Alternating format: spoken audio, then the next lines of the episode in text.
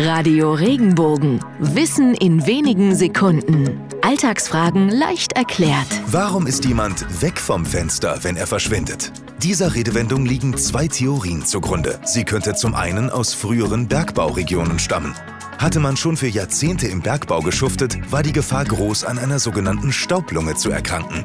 Betroffene hielten sich lieber am Fenster auf, um frische Luft zu schnappen. Die noch arbeitsfähigen Bergarbeiter sahen die Alten dann jeden Morgen auf dem Weg zur Arbeit. Und im Laufe der Zeit starb der ein oder andere und war weg vom Fenster. Die zweite Theorie stammt aus Kriegszeiten, als der Ruf weg vom Fenster eine Warnung vor Angriffen und somit vor Lebensgefahr war.